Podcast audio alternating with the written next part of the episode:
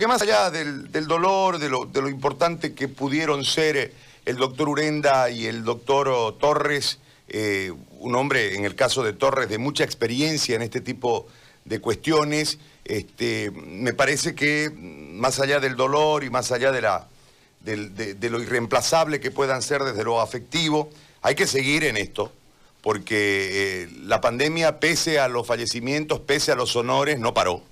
Y en ese marco hay que, lamentándolo mucho, ser un poco más pragmático y avanzar.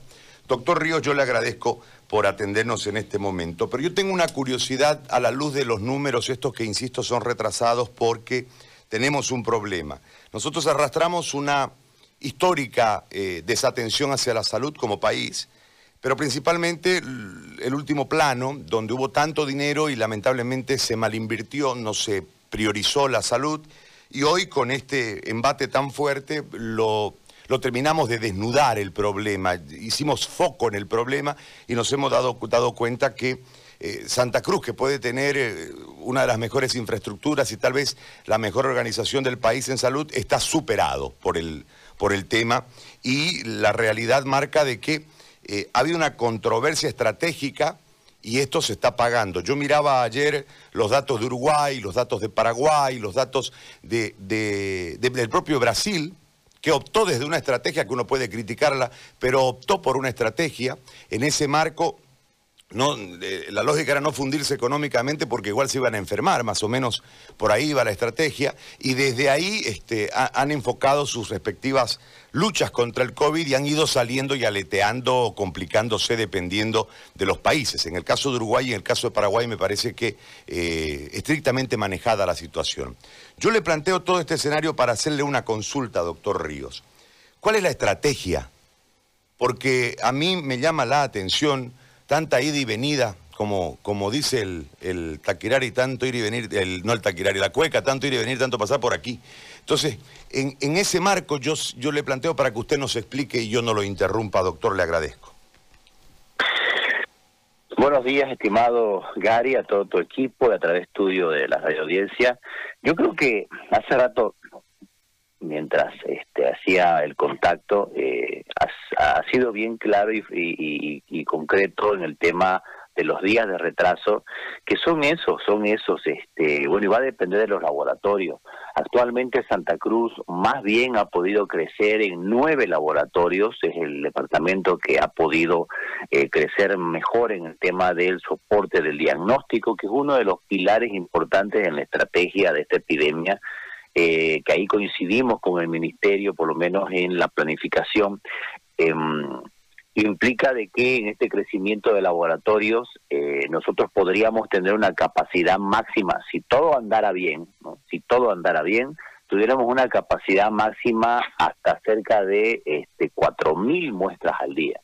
Este, pero sin embargo, eh, debemos también considerar de que cuando nosotros escuchamos los resultados por ejemplo, ese día que tuvimos hace más de ocho o nueve días ya, usted se recuerda, 1.245 casos, que fue la máxima cantidad en un día registrado, eso no significa que los laboratorios hayan hecho 1.245 pruebas. Los laboratorios ese día hicieron casi 3.000 pruebas.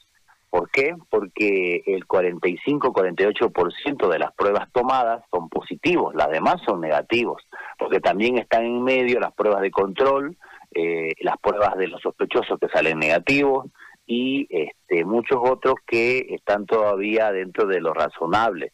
Ahora, eso significa de que tenemos que primero ver nuestra capacidad de testeo. Mm, sí nos agarró de, en imprevisto, evidentemente, la epidemia, pero el PCR, los equipos para toma de PCR no eran relevantes antes de la epidemia porque las enfermedades que endémicas que tiene Santa Cruz no necesitaban este tipo de pruebas diagnósticas que eh, tenemos o que usamos hoy para este virus. Eh, ese es otro de los grandes problemas. O sea, no es que eh, nosotros hayamos podido tener eh, por años anteriores, qué sé yo, 10 termocicladores que se llaman así los equipos para tomar las pruebas PCR. por lo tanto, en eso sí es un poco complejo. El gran problema, el gran problema es que a pesar de tener nueve laboratorios, dos, dos públicos, es decir, el SNTROP, el de tres públicos, el de Cenetrop, el de Remanso, que lo hemos abierto, el de la maternidad, que hemos habilitado, eh, cuatro privados y dos de la seguridad social.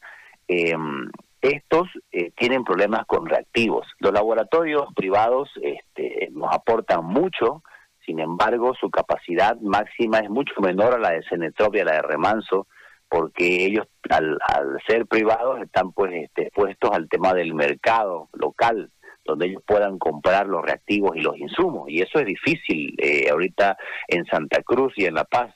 En cambio, los, la parte privada y la seguridad social tienen una ventaja que eh, es una desventaja entre comillas, porque es condicionada.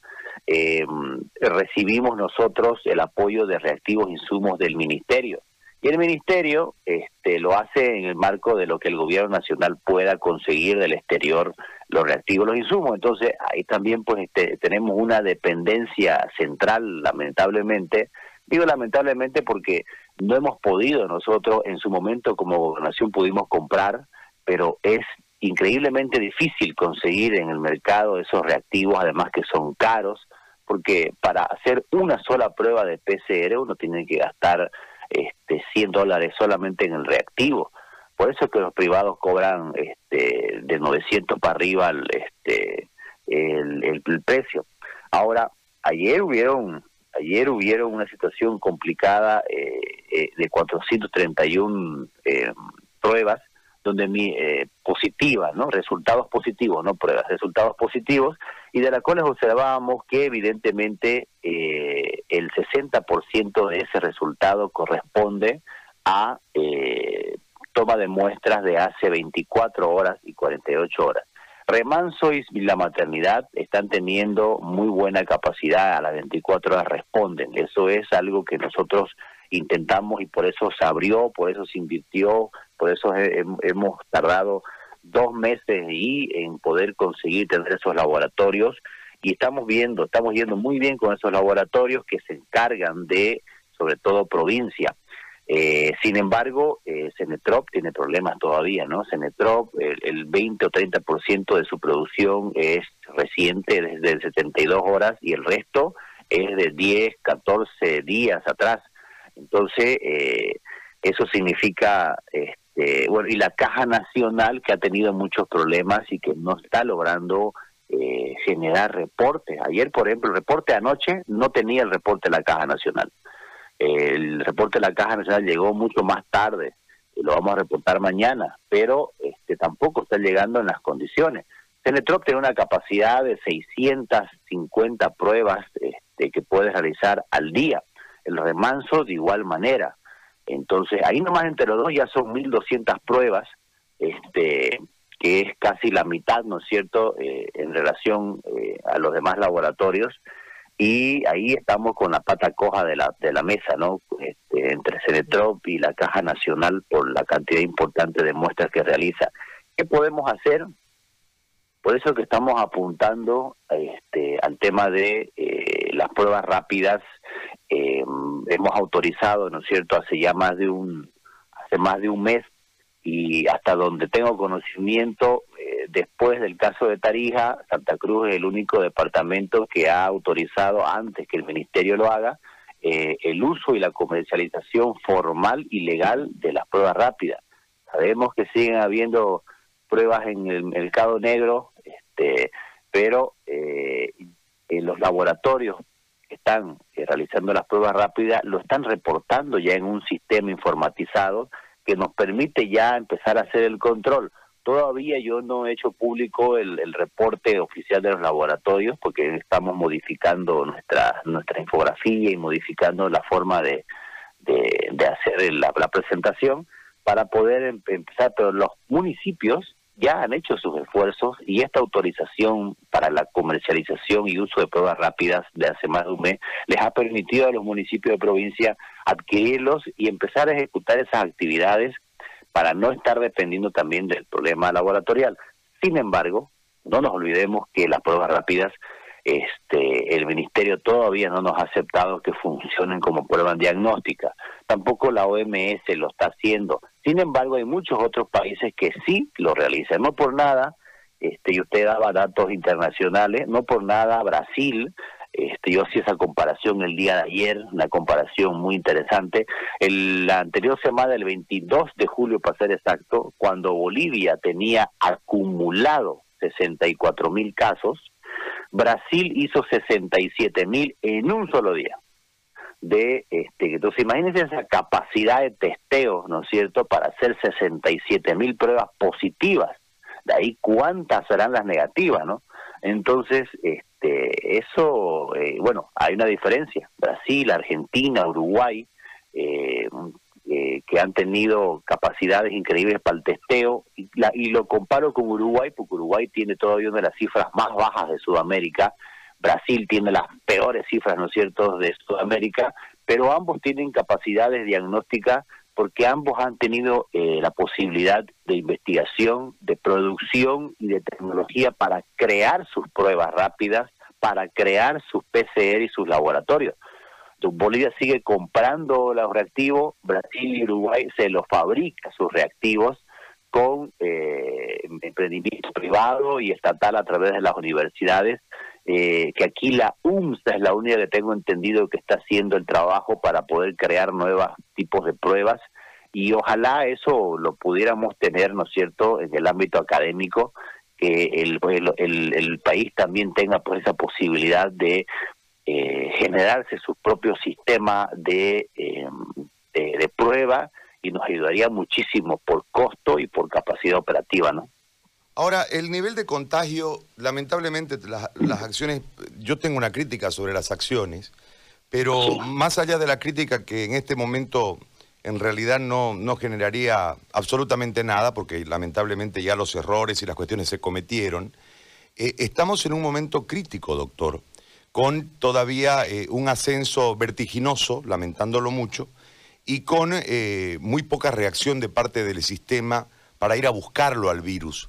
Nosotros en este momento lo que vemos es una carencia de estrategia en relación al tratamiento, eh, al diagnóstico temprano, tratamiento precoz, para entrar al, lenguaje que ustedes los médicos manejan. Eh, porque el tema de las pruebas prácticamente es imposible, estamos retrasados, es decir, no vamos a poder alcanzarla la pandemia pero sin embargo pudiésemos cruzarla desde otro lado, como ha sucedido, por decirle, en algunos municipios del Beni, o como está sucediendo en San José. Y yo no hablo de un producto determinado, sino de la estrategia. O sea, yo no defiendo el, el este, ¿qué se llama? El que está en... en dióxido de cloro. El dióxido de cloro que está en polémica. No lo defiendo, ni mucho menos, pero este, eh, hay una, yo hablo de la estrategia, de salir a buscar y darle un kit de, remedios. Si uno, si uno analiza en este momento hay mucha gente que no reporta, hay mucha gente atemorizada de ir al sistema de salud por miedo de contagiarse, hay mucho temor de parte de la gente, hay cosas que son totalmente ilógicas.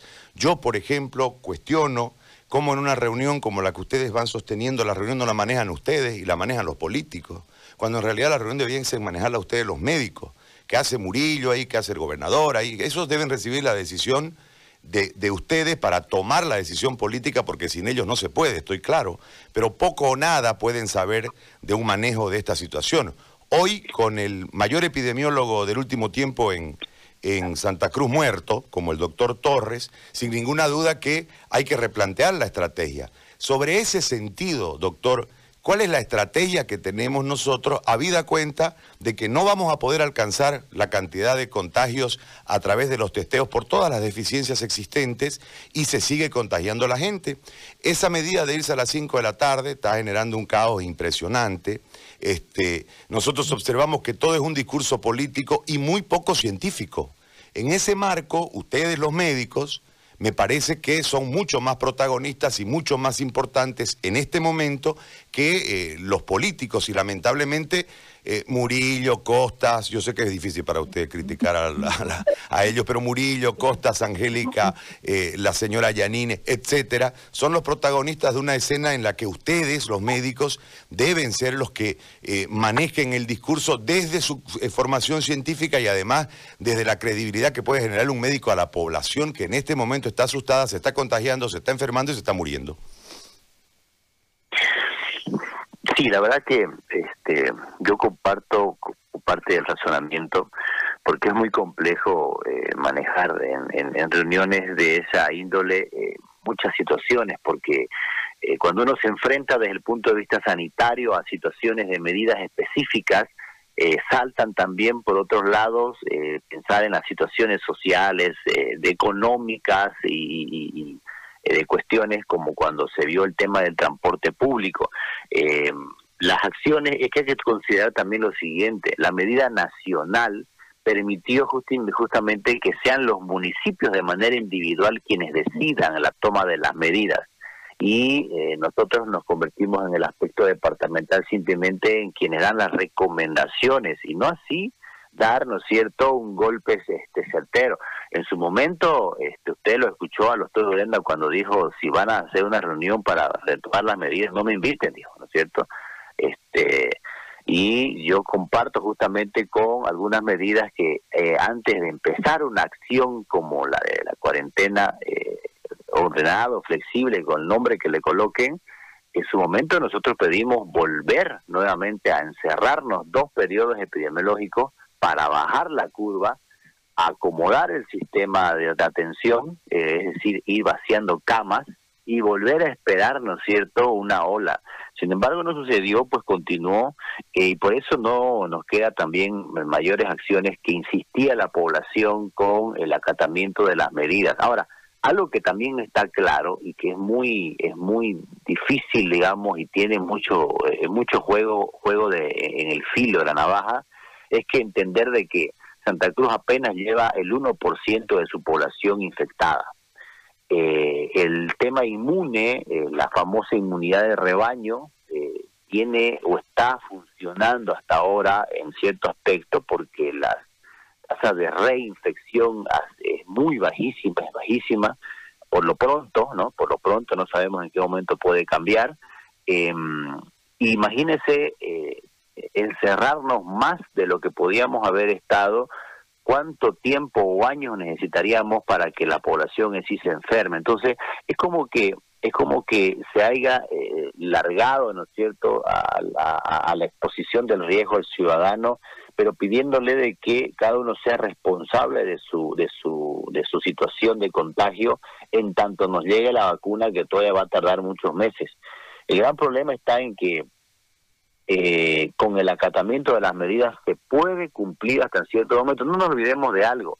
Eh, y yo entiendo la preocupación respecto al tema de la medicamentación, pero aunque usted no lo crea, dentro de ese 30% que son los asintomáticos, y esos asintomáticos que están dentro de ese, que ya no es 80 como era a nivel internacional, Santa Cruz estamos en un 70 solamente por ciento de personas que van, que cursan la enfermedad con una forma leve, el problema no es el tratamiento, porque las personas que en verdad necesitan un tratamiento terminan en un hospital al final y al cabo.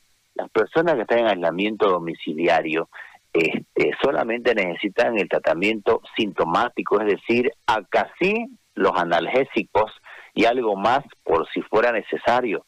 Luego de eso hay una hay una hay una situación eh, de, de, de falsa de, de falsa de falsa información en la gente cuando empezamos a decir este nadie viene y me medica pero es que yo no necesito medicamentación en la forma clínica leve para el para el covid porque no tiene cura peor aún cuando escucho a personas que dicen esto lo estoy haciendo de manera preventiva no existe lo preventivo farmacológico en el covid solamente la vacuna es lo único preventivo con tomar lo demás este, y decir este, yo tomé y por eso no tuve síntomas es azar este, simplemente de probabilidades. No es un tema preventivo. Entonces eso evidentemente le genera en la población este, la, la desesperanza no es cierto porque dice estoy enfermo pero nadie viene a verme. Sí pero vayan o no vayan este, si usted está dentro de ese 70% de población que va a ser forma leve no va a necesitar nada más. Sin embargo, el problema no está en el tratamiento, que es la percepción que tiene la gente. El problema está en el aislamiento que debe tener para que no continúe el contagio. Ese es el gran problema, porque mientras aumenta el contagio, aumenta la posibilidad, porcentualmente hablando, de ese 30% de casos que se van a ir complicando y que van a terminar en un 5% en las terapias intensivas. Ayer reporté 131 pacientes en terapias intensivas. Entonces, eso está aumentando cada día. Este, reporté 33 fallecidos, que también está aumentando. Entonces, eso nos está diciendo que la casuística aumenta, ya yo sin mirar los casos confirmados, porque tenemos un problema ahí, pero no me quedo cruzado de brazos y tengo que buscar otro número que me permita inferir la situación y utilizo el de la tasa de letalidad y utilizo el de la tasa de internación en terapia intensiva para darme cuenta de cómo está el universo de, de casos. Entonces, la curva sigue ascendente, no es un consuelo, pero más bien no está un eh, ascendente vertical, está eh, hay una brecha que se está separando en relación al país. El país está complicado, la curva del país se está levantando, la de Santa Cruz aún se mantiene todavía este semi horizontal, pero pero la inercia y la densidad poblacional de Santa Cruz es complicada por la cantidad de personas que tenemos y es más difícil de tenerla que en otros departamentos. Entonces, mire usted, hemos invitado a la población a que asista a nuestros centros de recuperación. En los centros de salud, cuando se los atiende y se les diagnostica, se les dice, los vamos a llevar a un centro de recuperación y la gente definitivamente, muchos de ellos no quieren, a pesar que no tienen capacidad de aislamiento, porque claro, no quieren dejar la casa porque hay que abastecer, alguien tiene que encargarse de los chicos, alguien tiene que ver que hagan sus tareas por Zoom, alguien tiene que estar pendiente de la familia, o sea, eh, alguien se encargue de mis padres, abuelitos que viven en mi casa. Es una situación social muy compleja, salvo que utilicemos la fuerza militar o otra manera coercitiva para que, eh, como se ha visto en la película, ¿no? Paciente positivo, ese rato se lo mete a un vehículo y se lo transporta a un centro de recuperación. Estimado Gary, tenemos ahorita más de 400 camas vacías en los centros de recuperación este, eh, eh, y las terapias intensivas llenas, donde en, los centros de recuperación los pacientes podrían estar no 21 días, 10, 14 días suficiente porque después del día 12 uno deja de ser transmisor. Entonces, estar 10, 12 días en un centro de recuperación tranquilo, solo, con cama, con alimentación, con wifi, con atención médica, por si me complico, ya tengo la seguridad que me van a llevar a un hospital, no voy a estar desde mi casa peregrinando y poniendo en sosiego a mi, a mi sosiego, en, digo en, zozobra a mi familia, este, pero está faltando algo este, que nos permita generar esa, esa obligatoriedad, ¿no? Doctor, ¿sabe qué? Este, yo lo escucho y a mí me llama la atención un detalle. Es decir, todo está referido al palo. Es decir, obligar a la gente, pegarle a la gente, meter la presa a la gente. Lo que hace la policía es una irresponsabilidad total con ellos, que tienen un montón de muertos ya y un montón de contagiados, y con la población. Porque lo lógico sería que los apuren a irse a su casa, no esperar las 5 y 10. Yo ayer los miraba aquí en el cuarto anillo, detrás de los árboles, así yo pasé justo a las 6 y 5 5 y 5, perdón. Al acecho. Al 5 y 5, al acecho, esperando que para pararlos y para llevarlos presos y para sacarles plata. Y no se dan cuenta los policías que se están arriesgando ellos, hasta su comandante pues se contagió, y que este, están arriesgando a la población a llevar la presa, cuando en realidad deberían apurarla a la gente para que vaya a su casa. Váyase, ya es hora, ¿no? O sea, no hay empatía. Y toda la lógica está marcada desde esa perspectiva. Yo lo que le digo es lo siguiente. La gente usted charla con la gente y dice, yo no voy a un hospital y uno que tiene información la niega, yo tenía que ir a un hospital y no quise ir. ¿Por qué? Porque uno tiene el temor de que la carga viral le haga estragos. Y el indicador de la muerte de los dos generales de la, de la estrategia es pues complicado. Más allá de que este, duele desde la perspectiva humana, está el tema eh, en el subconsciente, si estos se enfermaron, que toda la atención en salud ha podido estar sobre ellos y se murieron, ¿qué nos va a pasar a nosotros? Entonces a mí me parece que hay una, una creo que no hay una este, emisión hacia la gente sólida y clara de la estrategia que tienen ustedes. A mí no me queda clara la estrategia hasta hoy y vamos ya cuatro meses. O sea, ¿para dónde vamos, digamos?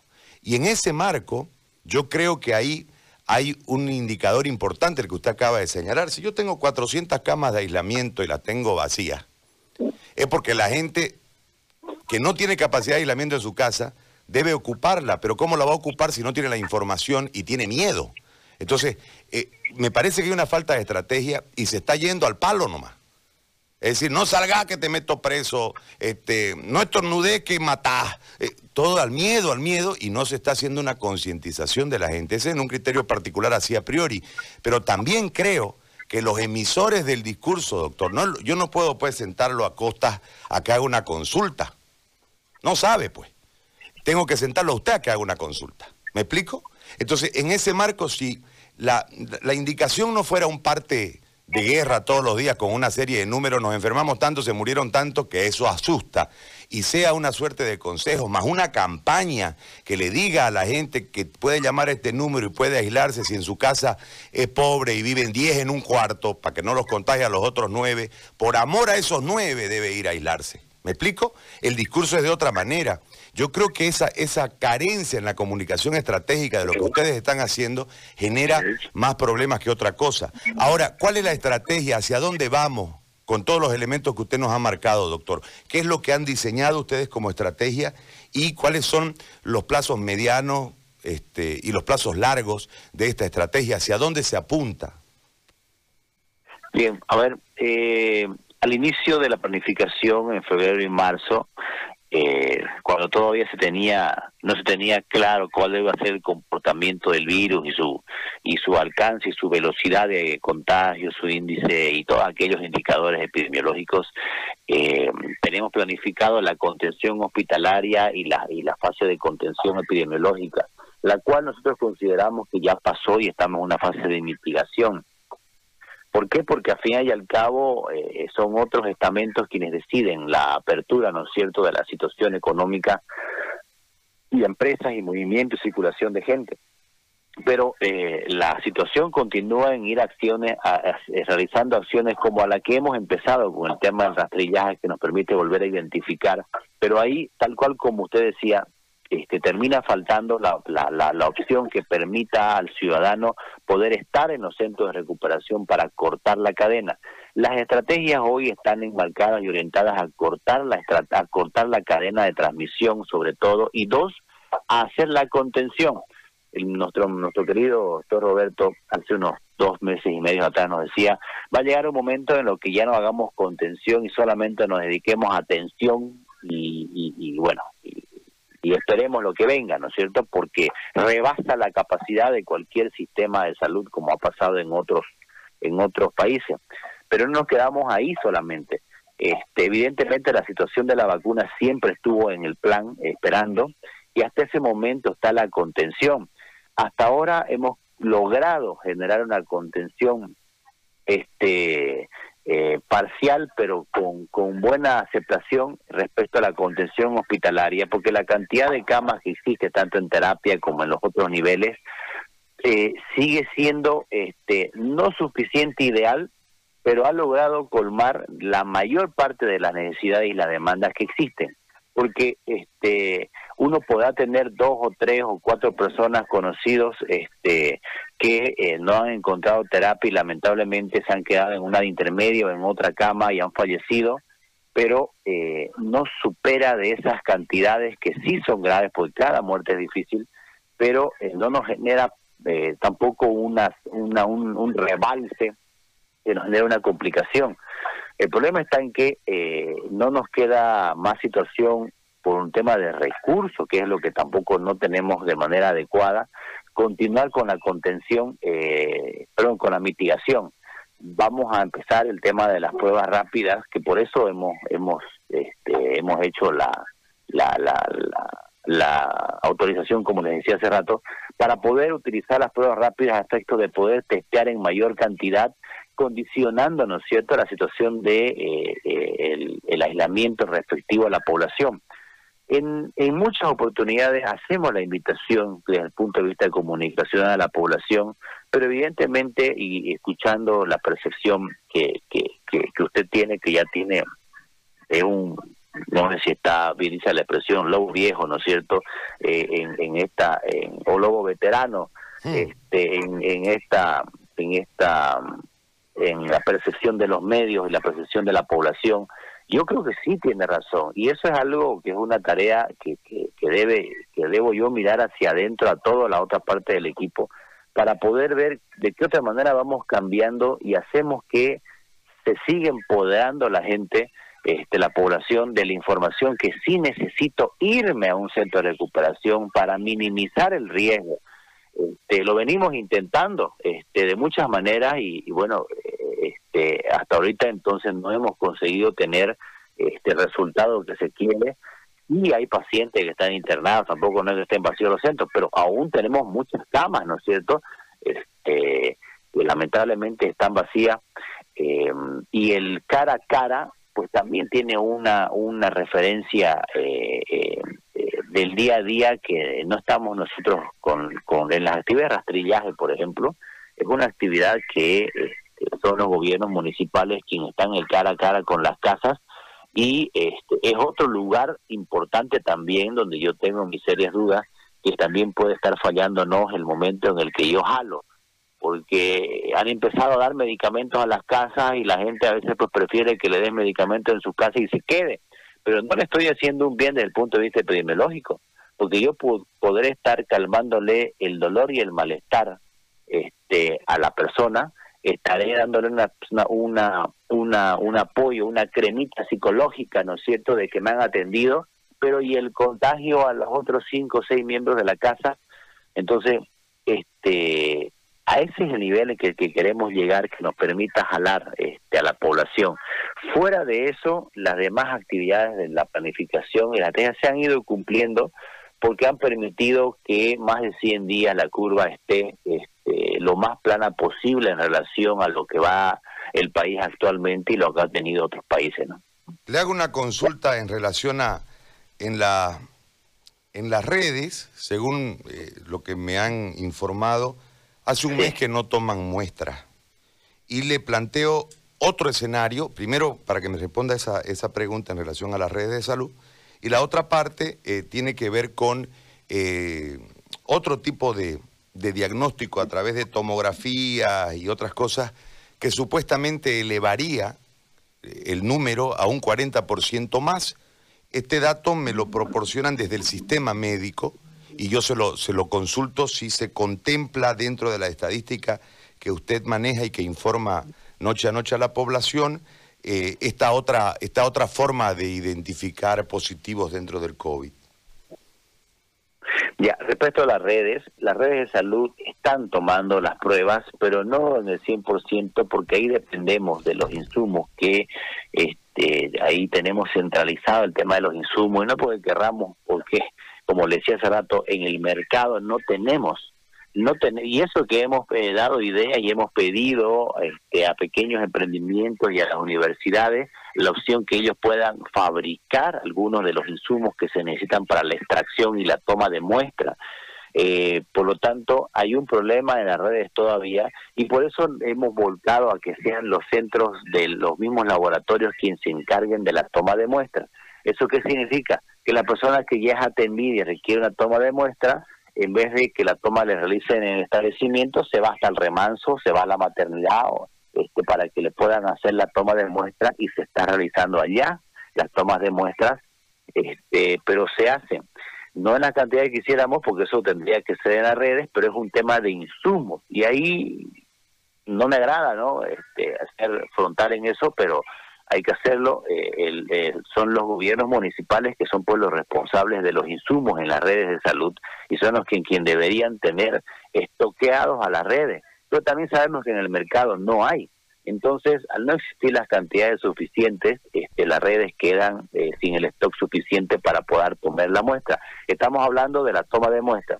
Respecto al tema del diagnóstico, eh, el diagnóstico por imágenes, que es al que se refiere, eh, está dentro del protocolo nacional no para diagnóstico definitivo y no para diagnóstico de apoyo después de la prueba laboratorial y se utiliza, estimado Gary, pero el diagnóstico por imágenes está este, nos ayuda solamente en aquellas en aquellas pacientes que van a terminar siendo una forma crítica o moderada. no en la forma leve y la sintomática, que es el 70% de los casos. Entonces, eh, se utiliza, pero para eso uno necesita primero hacer pues la consulta para asegurar el filtro, porque si yo este, le digo a la población algo que no es correcto, pero, pero tomando esa, ese, ese ejemplo, y le digo a la población, eh, señores, eh, hagámonos una tomografía, porque no es radiológico, es tomográfico. Hagamos una tomografía a todos y al azar el que encontremos con problemas adentro. Y los que no, tranquilo. Me comería lo mismo, el mismo gasto que me puedo comer o más en relación a la prueba PCR, sin contar la exposición a rayos X que le voy a generar a la población de manera irrelevante. Y les expongo a mayor riesgo por los temas de cáncer que existen en las personas que se exponen demasiadas veces a los rayos X o a la tomografía. Entonces, no es dable, es una situación que algún colega lo puede manifestar desde una óptica muy asistencial, pero no desde el punto de vista de la salud pública, que procura velar que se minimicen otros riesgos en salud que existen. Entonces, sin contar además el hecho que tampoco es que tengamos pues tomógrafos, ¿no es cierto?, en todos los hospitales, ¿no? Los tres tomógrafos que están funcionando en este momento este, son los que están ayudando a palear en, los hospitales, el de La Pampa, el del San Juan, este, el del japonés, y bueno, y los de la seguridad social y dos más en, en, el, en, el, segundo nivel, son cinco, que nos ayudan a palear para solamente a los pacientes que están con clínica, es decir, con sintomatología, eh, ya tienen eh, una carga viral elevada y en esos casos automáticamente se les pide por lo menos en el protocolo está descrito de que debe pedírsele una tomografía. Entonces, en ese aspecto no está coartada.